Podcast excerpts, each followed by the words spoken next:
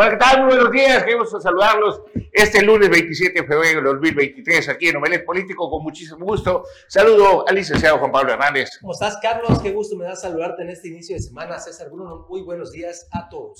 A César Castilla, muy buenos días. ¿Qué tal, Carlos? Buenos días, eh, Bruno, Juan Pablo y por supuesto, muy buenos días a usted. Quédese con nosotros los próximos 60 minutos. Y quitamos la alerta de Bruno Carcamavide y ya apareció Bruno Maloquín Laquech.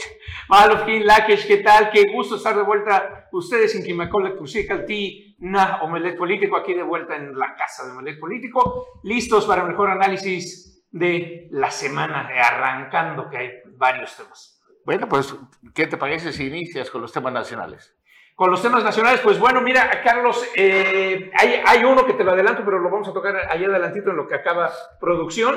Okay. Acabo de pasar a Bacalar y la inversión de 23 millones está medio fantasma. Ahí te voy a decir, ahí te voy a contar porque es... No, hay otro, en Bacalar hay otro. Fíjate que están haciendo como una estación del tren, están aplanando en, ahí en Buenavista. Tenemos las imágenes, voy a esperar el tema para que yo los pueda mostrar bien, pero lo están haciendo donde cruza el agua donde se va a inundar, donde se va a caer.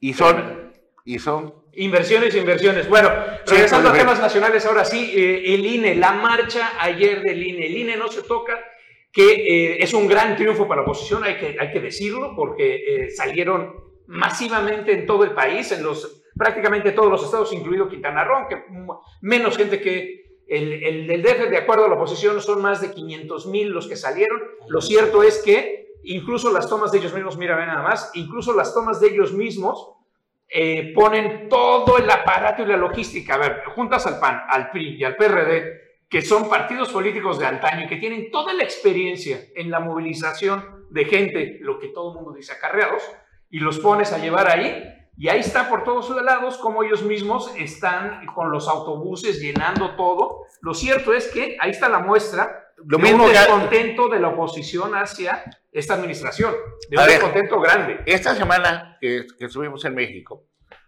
platicando, son 16 delegaciones en México. Cuando ganó Andrés Manuel López Obrador, solo una, ganó el PAN y las demás todas Morena.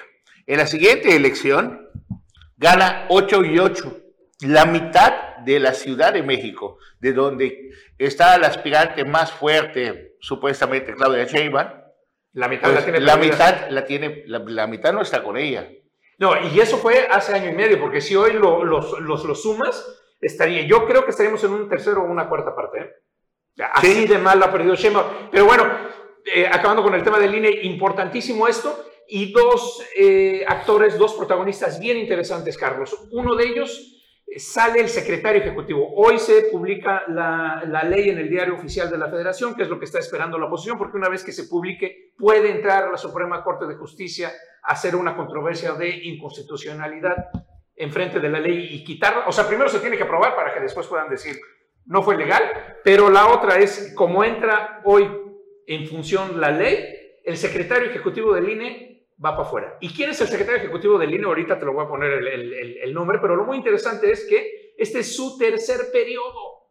Y el pasado, hace dos años que fue elegido, no fue elegido a la buena, sino fue todo un tema con todos los consejeros del INE, con todo el mundo, que se pusieron en contra de Lorenzo Córdoba y se pusieron en contra de la dirección del, del INE, quienes eh, por temas, así lo, así lo dijeron en la, en la sesión, por temas de importancia y de, relevancia, se eh, autoriza que él sea nombrado otra vez el secretario ejecutivo. ¿Qué hace el secretario ejecutivo? Fíjate nada más. Es el encargado de llevar las discusiones, de presentar los puntos de acuerdo, de revisar los puntos de acuerdo, de hacer el representante legal ante la autoridad y ser quien ve todos los temas electorales del INE en la Suprema Corte. Pero ¿cuánto necesitas o qué se tiene que hacer para que tú cedas al poder? Te hincan. O sea, si no, te buscan tu abuelo, tu abuelo, algún pariente incómodo, como ahorita están sacando de Marcelo, que tiene dos contratos millonarios, son sobrino de él, tanto en Pemex como en Fonatur. Entonces te empiezan a buscar, y tienen la información de todo el país. Es que, a ver, bueno, aquí en la política, como siempre hemos dicho, Carlos, ¿quién no tiene cola que le pise? Todos. Entonces, ¿Qué es lo que sucede? Los nuevos consejeros del INE son a modo de Andrés Manuel López Obrador. No, pero estos, son, pero estos son los anteriores. Estos son todavía Sí, los pero que ahorita, va- ahorita quiere que lo una mujer. Ah, sí, no, bueno, ahorita va a haber todo un cambio y vamos a ver qué sucede. Y el otro protagonista muy importante en esto que te, que te había mencionado, hoy Monreal sale a decir, cuidado con la oposición. Morena tiene que tener cuidado con la oposición para el 2024 porque no se han dado cuenta del crecimiento. ¿Qué? Un claro aviso de, oigan, la oposición estamos fuertes y si yo me voy para allá, no está tan seguro el, el triunfo. ¿eh? No te confíes. No se confía en la gente de Morena, porque qué curioso que justo hoy, después de lo del INE, con toda la muestra de la oposición cerrando filas, Krill, el PRI, Zambrano, o sea, todos los que ya se estaban separando, sale Monreal a decir, la oposición está más viva, más fuerte y tiene posibilidades. Sí, Ojo. cuando él fue acusado de apoyar a la oposición en O de- esas de delegaciones que brinco, lo que México. siempre hemos dicho, ¿Ah? hacer el brinco para allá y liderar un gran bloque opositorio de centro medio, o sea, eh, eh, no tan radical en contra de la 4T, pero Él sí es- como una posición. como En el una tema del Estado de México, en el tema del Estado de México, eh, ya lo habíamos hablado que Dante, el delegado, el, el presidente del Movimiento Ciudadano, estaba al servicio del presidente de la República. Tal cual. Y vemos con Juan Cepeda, como que era el que... Juan Cepeda recibió más votos en el Estado de México para, me parece, para diputado, que Samuel Colosio y Alfaro juntos. Mira, ese es un tremendo dato, ¿eh? Y en estos momentos no lo permiten hacer campaña. O sea, no le dan las facilidades para que pueda hacer campaña. Eso ocasiona que crezca Morena y disminuye las posibilidades del PAN, PRD. Mientras tanto, en Coahuila pues, ya está pactado. Lo que te dije, el cambio, ¿eh? En Coahuila ya está pactado. ¿Cómo, cómo hicieron Coahuila? Agarró el presidente y dijo, bueno, para que no exista riesgo que gane Morena, vamos a dividirlo como hizo Carlos Joaquín en Cancún. Acuérdense que en la reelección de Mara Lezama, cuando todo estaba pactado para que vaya el PRI, PAN y PRD, y era Chucho Polo el candidato, agarraron y dijeron, bueno, ¿para qué nos ponemos un posible problema? Vamos a dividirlo. Que vaya solo el PRI sin ninguna posibilidad de ganar con este eh, licenciado Rodríguez, sobrino de Bello Melchor, Rodríguez y Carrillo, Empresario, ¿no? El notario, empresario y licenciado. Y por otro lado, Chucho Pol, de esa manera se divide la oposición y no había manera de, que, de ganar la Mara. Y en esa época Mara tuvo menos votos que en, su primera, en la primera temporada, como presidenta municipal. Entonces lo mismo se hizo a nivel nacional. Para que no gane Morena en Coahuila, por- divide- divi- va solo el PT, solo el verde Y los pulverizas. y solo y los pulverizas. Claro. Y ves al senador Guadiana ya hablando como real en el Senado, lo vimos esta semana, y queriendo buscar Yo, cariño. yo todavía te digo, no, te, no nos eh, eh, sorprendamos si gana el PRI en Coahuila con Manolo. Si, si le dan el cambio, ¿eh? O sea, sí. Sí y tenemos un PRI pro Morena en, en Coahuila, no de oposición. Sí, en las encuestas de la semana pasada tienen más del 40% de aceptación de, de popularidad el candidato del PRI. Manolo Jiménez, te digo, es un chavo, es muy joven, pero es un político. eh, eh, su familia es de, de- de políticos y él es, eh, eh, eh, no tiene 40, debe tener 39 o 40 apenas, eh, pero es alguien que viene de la tradición del profesor Humberto Moreira, viene de todos ellos y viene de trabajar con la gente todo el tiempo, porque si algo tuvo el, el profe Moreira, independiente de lo que digamos, es que siempre estuvo con las bases. Eh, Lo supo hacer muy bien desde el sindicato de los maestros, trabajar con las bases y toda la gente que aprendió alrededor de él, la importancia de estar con las de, bases, de, de estar de, de tocando puertas. básicamente, ¿no? Exacto. Eh, eh, lo que hemos dicho, Cedesol y toda esta herencia de Colosio de los programas de asistencia, los programas de bienestar, porque tenemos ahora estas macro secretarías del bienestar y demás. Bueno, y no hay que olvidar que los jóvenes son los que más votan. O sea, la gente de 18 años a los 25 son- es la gente que más está votando en las elecciones. Y las mujeres. Y el chavo es carismático y es galana. Desgalamos. Por eso ya Ahí Manolo, un saludo para allá. Luego hablamos. Bueno, mientras tanto vamos a otra información. Vámonos al municipio de Tulum. Mujeres mayas y diseñan prendas que han dado la vuelta, pues ahora sí que a nivel internacional. Vamos a ver. Mujeres artesanas de Tulum y el diseñador holandés Shishkor Riboch presentaron Tulum Essential, la línea de moda que promoverá en el mundo de la costura ancestral maya y el respeto a la naturaleza bajo el sello Hecho en Tulum. El proyecto es producto de la suma de voluntades del gobierno municipal que encabeza Marciano Chulcamal y la iniciativa privada, informó el director general de Turismo y Economía Jorge Mario Molina Pérez. Son piezas únicas diseñadas bajo un concepto de lujo sostenible para el mundo, comentó. Molina Pérez informó que mediante esta asociación entre los artesanos y el diseñador Shishko Riboch es posible presentar una combinación de patrones de diseños ancestrales y en esa tendencia que aumenta el posicionamiento de la prenda entre consumidores, abriéndose así un mercado que beneficiará a las diseñadoras mayas. El funcionario adelantó que próximamente Tulum Essential incursionará en nuevas prendas como vestidos de novia, zapatos, traje de baño y de vestir para complementar un catálogo orgullosamente hecho en Tulum. Para Notivisión, Leonardo Hernández. Bien, y regresamos un poquito a lo del INE. Fíjense que nuestra compañera, la reportera Elizabeth Benítez, nos compartió unas imágenes de cómo se hizo, cómo estuvo la manifestación en Mérida el día de ayer. Le agradecemos mucho a Elizabeth Benítez que comparta con nosotros estas imágenes. Vamos a verlo, Miguel. Eso es en Mérida, es en Paseo Montejo, creo que se llama el Monumento a la Patria. No hay que olvidar que en Mérida o en Yucatán gobierna Mauricio Vila Dosal. Y pues es una persona que tiene cierta, bueno, importante aceptación. Mira. Y aspiraciones presidenciales. De él, de él, ¿no? Pues sí, si hay, si hay una. Sí, no, se llenó. Y la glorieta estaba llena. Hay unas tomas en donde se ve desde atrás. Eh, eh, se ve que hubo mucha gente. Llegando a ver si nos un poco del audio. Mira, mira eso, ahí está. el Paseo Montejo. y ahí hay una bandera de Yucatán. Y le van a meter ganas. Acuérdense que también se va a elegir gobernador en el 2024 ahí. Y esto es clarísimo, Carlos, porque este es el bastión del PAN en el sureste. Se, va a poner calientita la. Sí, de hecho, de del Carmen no vi ninguna manifestación hasta el momento. A lo mejor al rato tengamos en imágenes. en Cancún sí hubo. Aquí también en Chetumal hubo manifestación, solamente que. Vamos a ver, ese es de Cancún. Es en Cancún, ¿no? Es en Cancún. Ceviche. Normal, pues sí, un poco de gente ahí Ah, no, no, es, no, es, el ceviche, ¿verdad? No, no es... Sí, es, sí, ahí, está, ahí están las, pintas tradicionales ahí en la, en la, No, sí hubo su gente. Ah, sí, sí hubo algo, ¿eh? Pues es que eso te habla de que no todos están felices. Pero hubo, hubo, convocatoria. Aquí en Chetumal, Carlos, no hubo tal. Mira, ve, esto es lo que pasó aquí en Chetumal. Ajá. Poquita gente. Con trabajo se llenó el domo del Parque Las Casitas, ¿no? La mitad del domo se, se llenó con trabajo, ¿eh?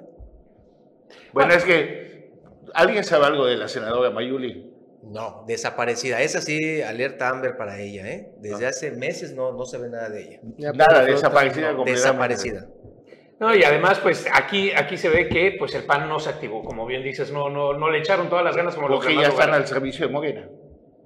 Y la otra, pues eh, Mara Lezama debe de estar tranquila, sabiendo que en Quintana Roo, pues no hay las muestras de Yucatán, no, no hay nada del vecino. Aquí, no, aquí está eh, tranquilo. Eh, todavía hay un, control casi absoluto en lo que es Quintana Roo por Morena. Sí, Donde van a tener el problema va a ser con el verde. E, es correcto, vienen las elecciones, el verde, a pesar de que son sus aliados, pues justamente es eso. Mira, Carlos, la comparación es sencilla y simple.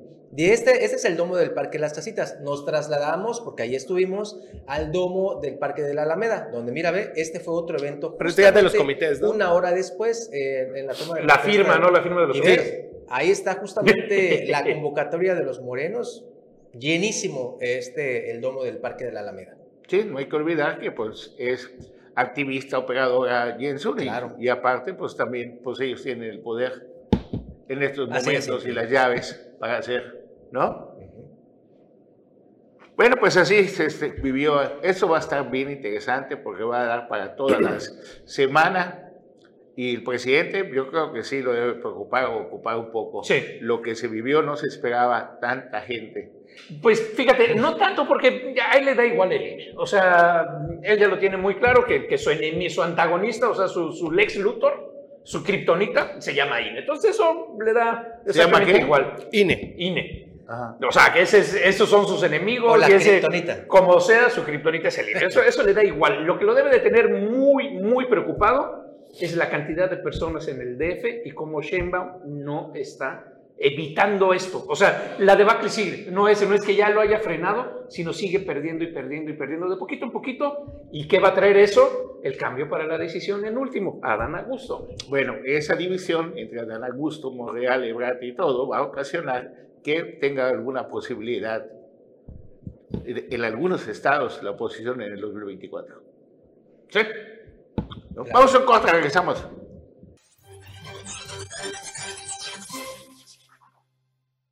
Ya estamos de regreso aquí en Omelet Político y saludamos, ya se integra aquí en la mesa al profe de la información, Anuar Moguel. ¿Cómo estás, Anuar? Buenos días. ¿Qué tal, mi estimado Juan Pablo? Buenos días, buenos días, Bruno. Buenos días a todo el público de Melet Político. Carlos Pérez Alfa también. Buenos días. Bueno, pues vamos a continuar con la información que tenemos preparada para usted. La senadora Maribel Villegas Canché respalda esta reforma político-electoral y sobre todo el plan B. Aquí tenemos los datos.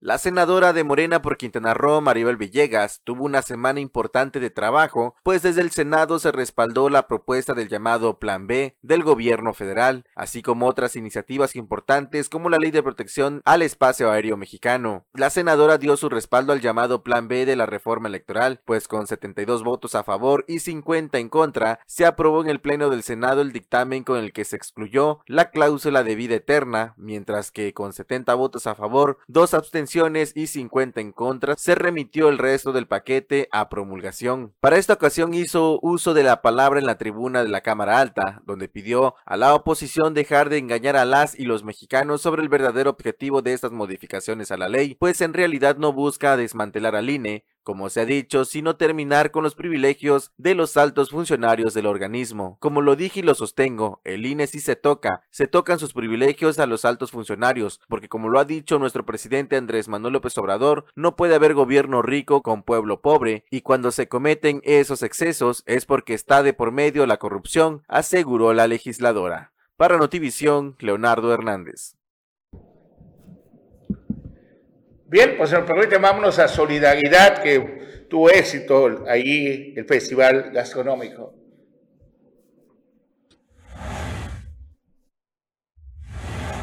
Concluyó con éxito el segundo Festival Gastronómico del Caribe Mexicano, evento que tuvo respaldo de la presidenta de Solidaridad, Lili Campos, y marco para impulsar la gastronomía de este municipio, ya que Solidaridad no es solamente un destino de sol y playa. Durante la clausura, la edil Lili Campos destacó que este festival fue un evento exitoso para todo Quintana Roo, Comentó que estos eventos se tienen que seguir realizando porque el éxito no lo declaran las autoridades, sino que se refleja con los asistentes que estuvieron en este festival, ya que durante estos dos días de la Plaza 28 de Julio lució repleta de habitantes, así como de visitantes nacionales y extranjeros, quienes degustaron platillos tales como la paella maya, tacos de chaya, pescado tiquinchic, tostadas de aguachile, ceviche tropical, entre otros, siendo la codorniz el ingrediente de este evento. Bernardo Cueto, secretario de Turismo de Quintana Roo, en su mensaje destacó que este evento es importante para Solidaridad, pero también para el resto de los municipios del estado. Estamos convencidos de que este tipo de eventos generarán una sinergia para los próximos festivales gastronómicos que, de la mano de patrocinadores, seguiremos generando un gran éxito con la gastronomía de Quintana Roo. Para Notivisión, Leonardo Hernández. Anual, ¿y has visto alguna manifestación de en solidaridad a favor del INE? Eh, no. Y es panista. Es el único municipio del estado del PAN. Es el único donde quien gobierna es panista.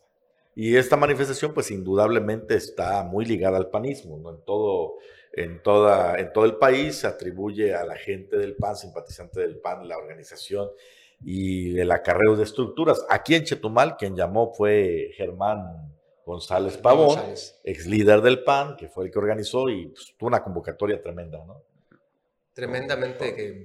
Tremendamente chiquitita, pobre. Tremendamente chiquitita. Pero hubo algo de gente, pero... y 100 ¿dónde- personas. Preguntábamos Ajá, hace ratito, chance. ¿dónde está la senadora Mayuli? No, Desaparecida. desaparecida completamente. No hay liderazgos, por eso, o sea, aquí en, en, eh, en Quintana Roo, perdón, se percibe la ausencia total de liderazgos en la oposición. No hay. Mira quién mandan a un panista quizá convencido como Germán González, pero que no tiene representatividad ni liderazgo social. ¿Dónde están los panistas que de alguna manera fueron encumbrados? ¿Dónde, No, está, Eduardo. ¿Dónde está Eduardo Martínez Arcila? ¿Dónde No está? apareció. ¿Dónde está?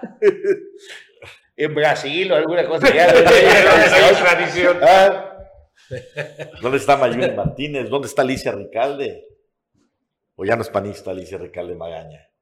pues yo creo que ya. Que yo sepa, Yo creo que Atene- no. Atenea ya no. No. pero Alicia no ha dicho esta boca. No.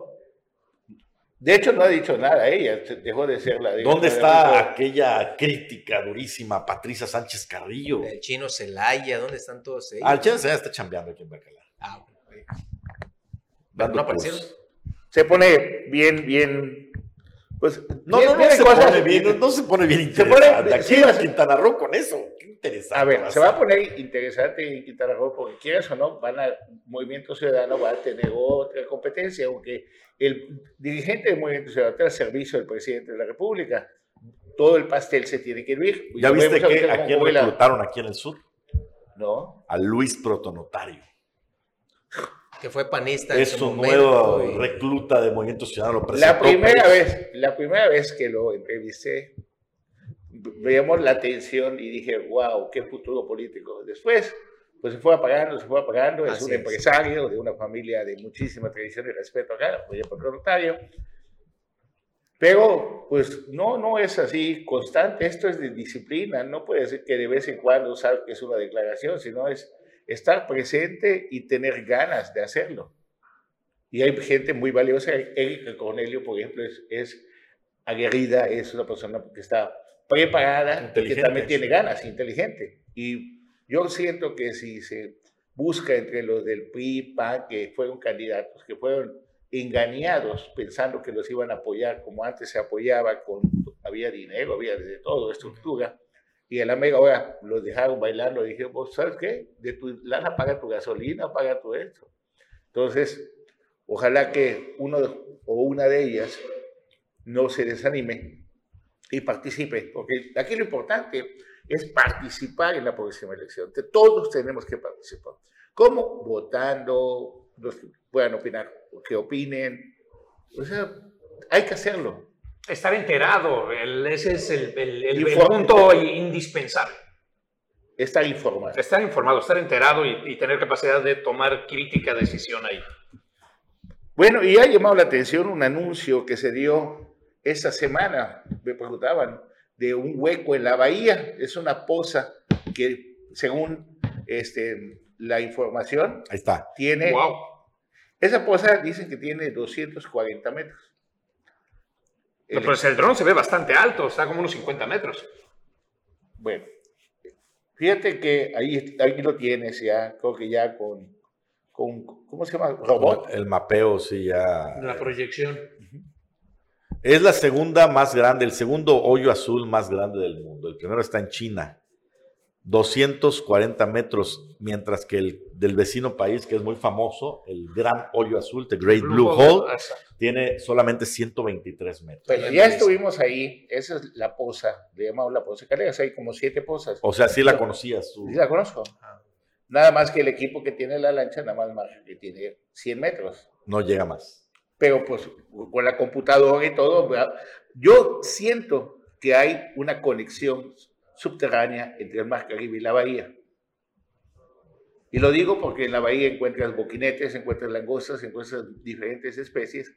Las chernas que hemos sacado en esa poza, las abres y adentro tienen langostas, Premio doble. aparte de mantarrayas que también se alimentan. Entonces es la poza que está entre Cayo Venado y Calderas Barlovento.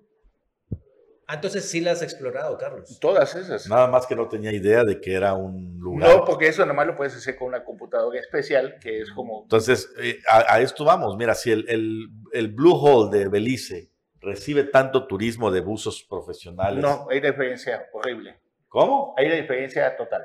¿Cuál A es la ver. diferencia? La diferencia es que esta está turbia. La Ah, poza. no se puede Esta, esta es la bahía. Lo de Belice, el Blue Hole, que está en Cayo Luna, a 40 millas de San Pedro, a 120 grados, que son 72 kilómetros, es el Mar Caribe. Entonces, la claridad y todo, la, la belleza es incomparable en el Blue Hole. Ah, caray. Y mira que dicen Eso. que son aguas cristalinas, decían por acá. Esa, Sí, la en, la- en las notas nacionales que salieron. bueno, tiene sus fechas en que está clara y fechas en que está turbio. Hoy, hoy que ya estamos en los vientos del sureste, Ahora, con este anuncio que se hizo a nivel internacional, ¿no crees que atraiga eh, abusos aficionados Nada. a la comunidad científica? Nada. no porque tiene ácido sulfúrico después de 20 metros, después de 30 metros. No, pues no se puede. Traímos, eh, nosotros fuimos a, llevamos un grupo de franceses, mi papá los llevó a bucear, explorar esa, esa cosa. Y a determinada distancia ya, Es imposible. ya es imposible. Ah, caray. ¿ah? Y tú estás yendo a ese allí es donde se amontonan las escuelas de, de jureles, de sábalos, de sierras, de esmedregales. Entonces llega un momento en que toda la vida se concentra en esas cosas. Que te digo, hay como seis o siete en la bahía. O sea que son un buen lugar para pescar. Sí, sí es un buen lugar para pescar, pero pues no es el Caribe. Es por temporadas. Ya. Y en estos momentos está chocolate en la bahía, porque el viento del sureste nos pega y revuelve todo el fondo del mar. Bueno, el otro de los temas que tenemos el día de hoy. La universidad, estábamos platicando, está toda abandonada, ¿no? Está el rector, no se ¿Cuál, cuál sabe nada de La Universidad la Autónoma. Autónoma de de aquí, Quintana Roo. de Quintana La Roo. Sí, UACRO. ¿Dónde está don Francisco López Mena? Ya va a aparecer porque ya viene el proceso de reelección, ¿eh? Ya va a aparecer. Ahí seguro aparece antes de. Bueno, mientras tanto, tiene bien abandonada la universidad, los baños, un desastre. Ahí tienen, mira, estos son parte de los baños de la universidad que deben de estar impecables. Ah, mira. Mira, Ah. con papel periódico. Bueno, pues es un llamado a las autoridades educativas. ¿Cómo se llama el secretario de Educación? Carlos Gorosica. ¿Lo conoces? Eh, lo he, pl- he platicado con él en una ocasión, dos veces. Más que, más que nada de vista lo conozco. Ok, vamos a corte, regresamos.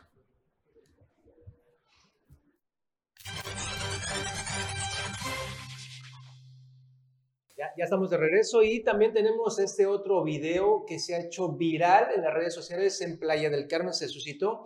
Es donde eh, ta- supuestos taxistas aquí se señala, inclusive ahora están arremetiendo contra los pasajeros. Ya no contra los conductores de Uber, sino también contra los conductores. Esto se dio anoche, anoche justamente allá en Playa del Carmen, en esta terminal de Vans de la ruta Playa del Carmen Tulum. Vea usted cómo se están liando a golpes los operadores ahora con los propios pasajeros. Hay algunos videos que están ya circulando en redes sociales donde muestran justamente esta situación. La, el dato exacto del por qué, pues no nos han comentado, ahí estamos esperando únicamente eh, la, la, información, pero pues esto ya está generándose eh, pues en el tema de, del descrédito, de la desaprobación de la gente. Una vez más se están liando golpes los transportistas. Tenemos hasta con audio inclusive. Vamos a, vamos a escucharlo, producción, a ver si, si lo tienes.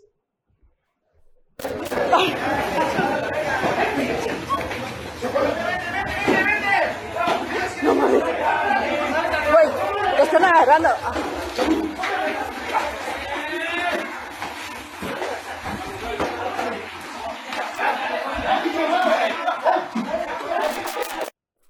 ¿Cómo ven?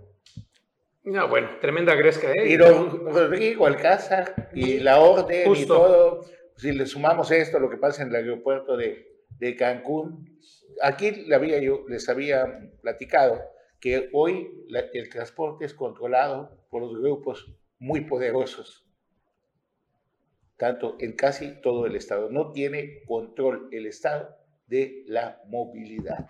Y bueno, Si no, y ahí se están viendo los. Y ahí están viendo los efectos de este descontrol. Hay Pero no te preocupes, ya están tomando cartas en el asunto. No, ya, ya firmamos un convenio. Ya el diputado, el diputado Chacón dijo No, que no, lo no, están no. viendo. Ya, ya tenemos un convenio. Ya, ya, ya estamos, ya firmamos un tratado. Ya, de Sí, paz. ya.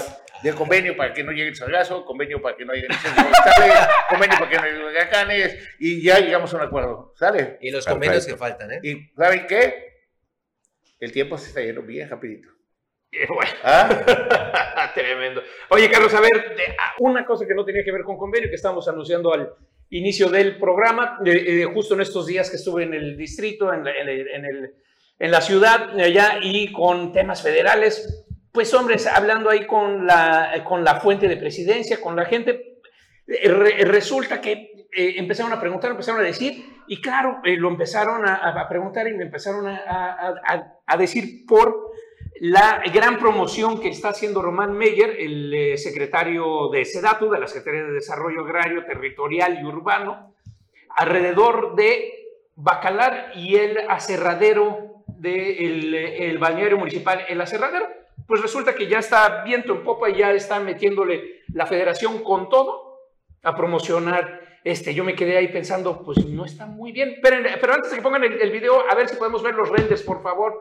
Producción, párenle el video tantito, eh, pongan los renders, porque esto fue lo que anunció cómo iba a estar. Mira, Carlos, esto es cómo debe de estar el balneario. Cuando, cuando vi los renders, dije, el aserradero, el balneario municipal, pues vamos a ver. Se ve increíble, hay una alberca de, eh, que no sé por qué le pusieron una alberca a la laguna, pero bueno, hay una alberca de estas de eh, horizonte sin fin que ve hacia la laguna, tiene todo esto y una serie de instalaciones que deben de tener ahí eh, el muelle, los dos muelles, eh, los tres muelles eh, remodelados, eh, sombrillas y pues bueno, debe de tener absolutamente todos los servicios, la palapa terminada, además, pues fui a ver si existe, no existe, está donde está. Esto es parte del paquete de más de 200 millones de pesos que destinó el gobierno federal, 23 millones, casi 24 para esto y mira lo que hay cuando pasa. El lugar está muy bonito, eso sí hay que decir. Lo reiniciaron y ahora sí, si vemos el, el video, producción, si nos ponen el video, por favor. ¿Cuál, ¿Cuál fue la inversión, Bruno? 23 millones, casi 23. 24. Y mira, esto es, ahí vamos muy bien en la primera parte, Híjole, la alberca. hasta que de pronto ¿Qué pasó con la ¿Qué alberca? pasó con la alberca? Ahí Es me que- quedé así de, bueno, seguro esto debe de ser algo previo a que entremos, a- algo pasó aquí, ¿no? Pues sí, pues porque de inmediato hasta, hasta que de pronto fue, no, espérame, Yo pensé que era una cancha esta es de la básquet, alberca, exacto. Tardas, tardas O una tiempo plaza, en ¿no? entender qué está pasando ahí. Eso es lo que debería ser la alberca, que no tiene nada. Estas son las instalaciones, esto es lo que debería de ser la cocina que debe de dar servicio a un restaurante que está pensado para 300 personas. Ahorita vamos a ver las instalaciones. Completamente abandonado, cerrado. El cuarto de máquinas que debe de estar dando servicio a esto, completamente cerrado, abandonado. La palapa, maravillosa además, pero fíjate en ese, el acabado ahí, lo cual se me hizo sumamente peligroso. Eh, eh, pues ya sabemos, la laguna y esto no cambia, es, es, eh, es paradisiaco. Una madre con las dos niñas ahí, pero ahora vas a ver cómo quedó este acabado. Estás alrededor de cuatro metros. Peligroso, es un vacío. Es un vacío Ni un barandal, completamente. nada. No hay ni un barandal. Y aquí cuando lo vi, antes de pasar a los baños, es cuando dije, pues sí, pues alguien a nivel federal le está tomando el pelo al presidente, alguien le está tomando el pelo a todo mundo. Ya le está tomando Porque el esto es obra negra. Esto no está terminado. Pero, esto está inaugurado, pero no obra negra. No, ¿ve? fíjate que, pues, ahora sí, Ve un nada más la caída un de ahí para allá. Un reconocimiento impresionante para las imágenes, para todo como lo estás explicando. Ahí está. ¿Ah? Ahí De está, verdad, ahí está. Muy bueno. Y eh, vas a ver, tiene alrededor, ¿qué te digo? De, de regaderas, hay como 15 regaderas eh, de receptáculos individuales, baños, tiene como 20, aparte de los ¿Pero está mijitorios. funcionando? No hay una gota de agua. Hijo. Y está todo con los acabados nuevecitos, los lavabos de mármol. Eh, tiene un acabado. Mira, esto es donde deberían de estar las sillas, donde debería de estar esto, donde debería estar demás. Ahora, esto es como si compras interesante, ¿eh? si compras un edificio, compras una casa, compras un departamento y te dicen, sí, ahí está, con, de lujo de más, y lo que ves es, oiga, le faltan los pisos, le falta Los- los la electricidad, detalles. le falta la luz, le falta el ¿Y agua. sabes qué es lo más triste? Que no se necesita demasiado Nada. para, para, ¿Sabes para qué es lo más esté como- triste? Que nadie de Bacalá se atreva a denunciar las Esto. obras federales y estas obras. Con muy poquito, así como muy tímidos, denunciaron lo que les hicieron en el parque. Todavía una palapa bien bonita, La palapa de tubos, donde hicieron mal el piso. Entonces, el dinero, según esto, bueno, lo tenemos con lo de los cajeros del Banco del Bienestar, la No. empresa que no hay cajeros y hay muchísimas quejas. Y esto... Pero la- te imaginas la inversión, o sea, los 23 millones y esto lo que puede ser de detonador para empezar a, a rivalizar esto con solo, esto solo es un pedacito de todo lo que está sucediendo, no solamente federal, sino estatal. Y estatal, bueno, el carnaval. Ah, ahí vamos, espérame, déjame acabar, porque por azares del cosmos me topé con nuestro querido Chepe, presidente municipal José Alfredo Contreras Méndez, ahí en Bacalar. Y entonces dije, bueno, para que quedemos bien, le voy a preguntar, voy a hacer la chamba completa. Oye, ¿qué pasó con esto? No, si lo tiene el municipio, si está a cargo del municipio, lo entregó la federación, al municipio está a mi cargo. ¿Por qué no hay agua? ¿Qué pasó, Chepe? ¿Por qué no hay sillas? ¿Qué, qué está sucediendo? Hemos tenido un problema con la maquinaria, la maquinaria no está en condiciones. En estos días eh, la van a reparar y ya va a estar el espejo de agua, la alberca horizontal. E igual me dijo que en estos días se va a solucionar el tema de las sillas y las instalaciones. Porque si le dijo, oye, es, todo esto es un ingreso muy importante para el municipio, es una inversión federal, 23 millones, ya quisiéramos 5 millones para uno de los parquecitos o para restaurar la, el mirador de Calderitas, que es como tú ya lo has puesto, es una trampa de muerte quien se suba ahí. Y aquí tenemos este elefante blanco, porque no hay otra manera de ponerlo que un elefante blanco. Pero, ¿a, qué, ¿cuánto estás dispuesto a hacer para venderte a cambio de tu elección? Pero esto está a nivel internacional. Sí, pero ¿por qué lo, por qué lo aceptó? Como municipio, tú ah, vas bueno, a una obra, Chepe, ¿Cómo va a aceptar una obra si no está terminada? Pues no tiene la capacidad del municipio para terminar esa obra. No, no, no. Y, vamos a regresar en una semana y vas a ver eh, cómo está. Yo, eh, yo pensaría que estatal estaría muy difícil que el, que el gobierno estatal tuviera la capacidad del dinero. Todo el dinero del país en estos momentos son para las obras que tiene en la mente el señor presidente de la República. Pero esto está en la mente de ellos, está en la mente de Román Meyer, está en la mente de la gestión internacional, la promoción turística internacional está con estas fotos, ven a ver el bañero que ya tenemos terminado. O imagínate, vienes desde Alemania pagando para venir, conocer Chetumal, vas a Bacalar y llegas al balneario, que es lo que te habían vendido, la foto que habías visto impresionante con la laguna. Yo, yo y te topas con esto como un peligro para creo que, que sí, que sí es una responsabilidad que absorbió José Alfredo Contreras Méndez y debidamente al aceptarlo como está, pero también creo que el municipio sí tiene la posibilidad de echarlo a andar. Bueno, sí, le pone voluntad. nada más hay un paréntesis. Hablando de Chepe Contreras, le enviamos un pésame también desde aquí. El viernes pasado falleció su señora madre. Eso más sincero, eh, pésame. Después de estar batallando con, una, con una, una, enfermedad por, por varios, varios tiempos. Eh, estuvo complicado el tema y ya pues el viernes para la madrugada del sábado fue su, su fallecimiento. Eso más sincero, pésame al presidente José Pedro Rodríguez Méndez. Y en otros de los temas te decía, y las imágenes, ah, bien, vamos a corte, ah, vamos a corte.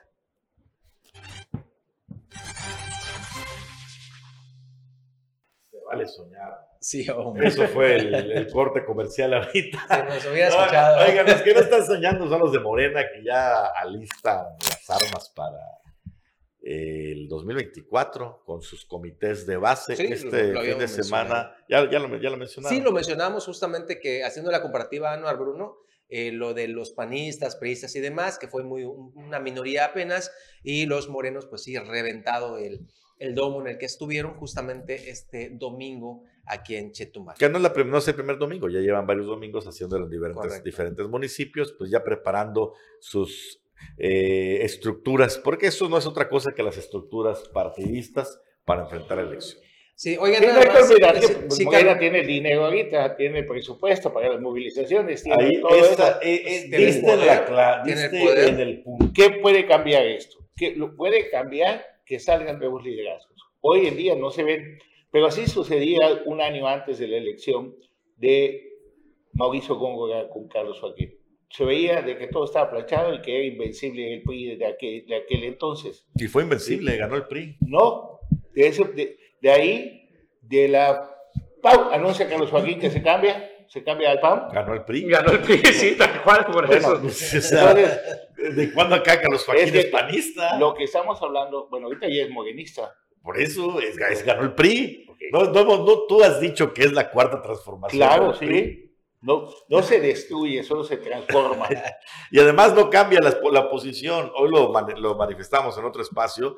Eh, eso que veíamos aquí en Quintana Roo, que el PAN y PRD siempre fueron paupérrimos en un estado gobernado por el priismo durante toda su existencia. ¿Cómo lo hacían para competir? Tenían lista el, anzuelo así para que cualquier priista resentido hiciera su berrinche, lo subían como nuevo liderazgo. Así llegó Gustavo Ortega Joaquín a la alcaldía en Cozumel, Así llegó Adi Joaquín a la, a la candidatura a la gubernatura, así llegó Carlos Joaquín a ser gobernador.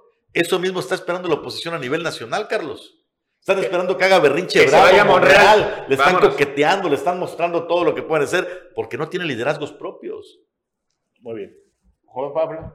Sí, nada más este, señalarles que en la madrugada de hoy una camioneta fue siniestrada justamente aquí en las calles José Vasconcelos con Donato García de la colonia, eh, bueno, de una colonia aquí en la capital. Ahí tenemos las imágenes en exclusiva en Omelet Político. Esto ocurrió justamente a las 3 de la madrugada de hoy en la que es una camioneta que pues en un momento dado los vecinos escucharon un estruendo y fue que salieron y vieron que eh, pues subían unas personas a toda velocidad rumbo pues a una dirección desconocida. Llegaron los bomberos, pero la camioneta ya fue declarada Una Suburban. ¿verdad? Es una Suburban, justamente. ¿Cómo ves, Carlos? Ahí está. Pues sigue la violencia, sigue la, la delincuencia con todo, que la tratamos de muchos de minimizar, minimizar y no verla y todo, pero pues eh, están sucediendo cosas impresionantes a lo largo y ancho de todo el país. Quintana Roo no es la excepción, la zona sur tampoco. Sí, oye, eh, nos envía un mensaje aquí un amigo que nos está viendo en esos momentos. Dice, buenos días, Omelet. Tengo un mes que hice el pago de la placa de mi auto, pero como quiero, pero como requiero usar placas de discapacitado, me dicen que no, me- que no han llegado y ya son varias vueltas que doy. ¿Qué puedo hacer? Pues esperar un poquito más, eh, ahí esperar un poquito más porque seguramente estarán... ¿Qué, qué puede hacer lo que está usted haciendo, querido amigo? Denunciarlo, opinar, decir lo que está pasando para que tomen cartas en el asunto. Y en otro de los temas que les decía, el carnaval. Sí. Cozumel, tenemos la nota de Cozumel donde los regidores exigen transparencia en la contratación de los artistas del carnaval, donde les adelanto fue un mega negocio de alguien. Hoy vamos a verlo.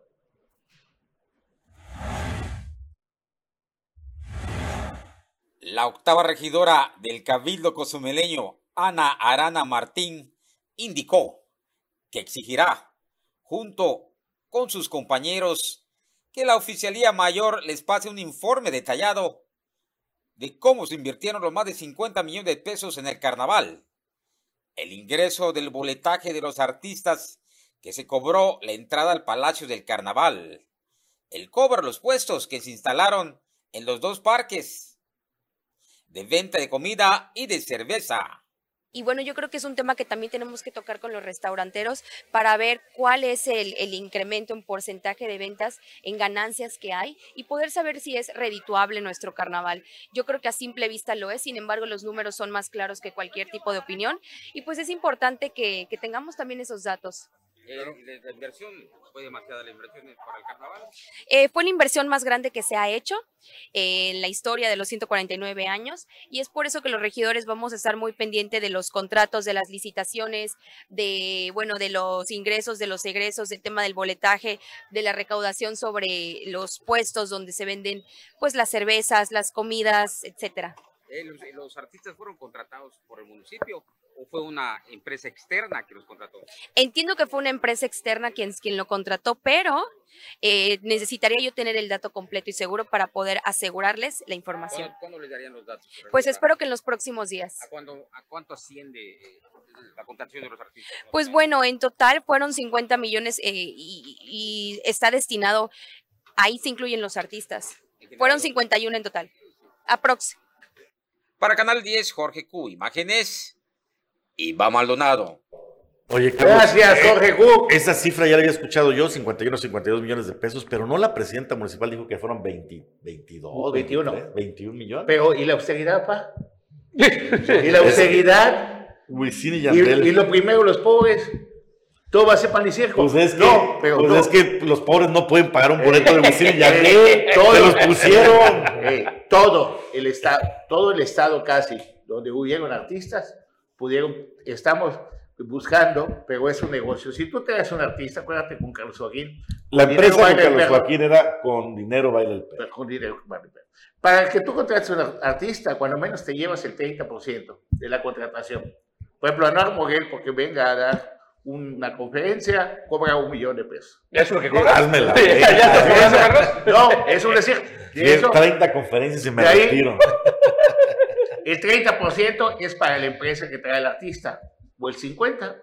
¿Cuántos millones de pesos gastó el Estado de Quintana Roo en todos sus municipios en la contratación de artistas? Súmale. Esa es la pregunta. ¿Quién, Eh, es, la, ¿quién es la agencia? ¿Quién o es la Tompe empresa que los contrató? Solidaridad. Solidaridad, Cozumel, Benito Juárez. Benito Juárez, Isla, todos ellos. ¿quién, ¿Cuál es la empresa externa? Porque ¿sabes qué? Pues es un negocio de alguien. Sí, hay que ver también ¿Y sabes si fue una sola cerca? empresa, ¿no? Como, están como cerca. pasaba en la anterior administración. Están cerca los verdes de esa empresa. Ah, mira. Y Ah, curiosamente, los de ese partido son los que tienen control de las finanzas. Pues sí. Gente Es que- muy. ¿Ah? Es que es, es- no me des. Ponme donde hay. Donde hay, claro. Claro. sí, así debe ser. Entonces se pone, sí, se pone interesante lo del carnaval. ¿Cuánto dinero se gastó? Todo es pan y circo. Desde entrada ahí escuchamos en Cozumel lo que estima la, la regidora, 51 Y oímos que millones. dos mil millones de pesos se van a regalar a los pobres. Fíjate que una de las partes más interesantes de la entrevista de Ricardo Monreal es cuando él dice que lo que hay que hacer es fortalecer la clase media.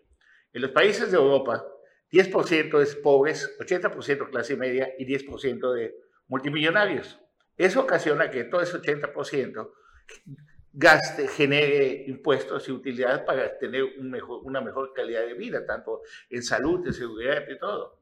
Y eso sería lo ideal. Si solamente usamos como eslogan publicitario, primero los pobres, ok, pero no le resuelves a una persona que no tiene dinero solo un día de que coma. Si, tú, si te regalo un pescado, vas a comer un día. Si te enseño a pescar, vas a comer toda tu vida. ¿Qué es lo que hay que hacer? Pues que se fortalezca la clase media de un país, ¿no? No, nada más, nada más como comparativo, Carlos, lo que dices aquí estamos hablando de un 3% de la clase dominante, los más ricos, que tienen el noventa y tantos por ciento de la riqueza del país. Ese es uno de los temas. Ok, pues con esto llegamos al final, Bruno. Pues muy buen reportaje. Muchísimas gracias. Ele. Seguiremos viendo a ver cómo le no, va no, a no, calar. Estamos pendientes para la próxima semana a ver si ya están las sillas.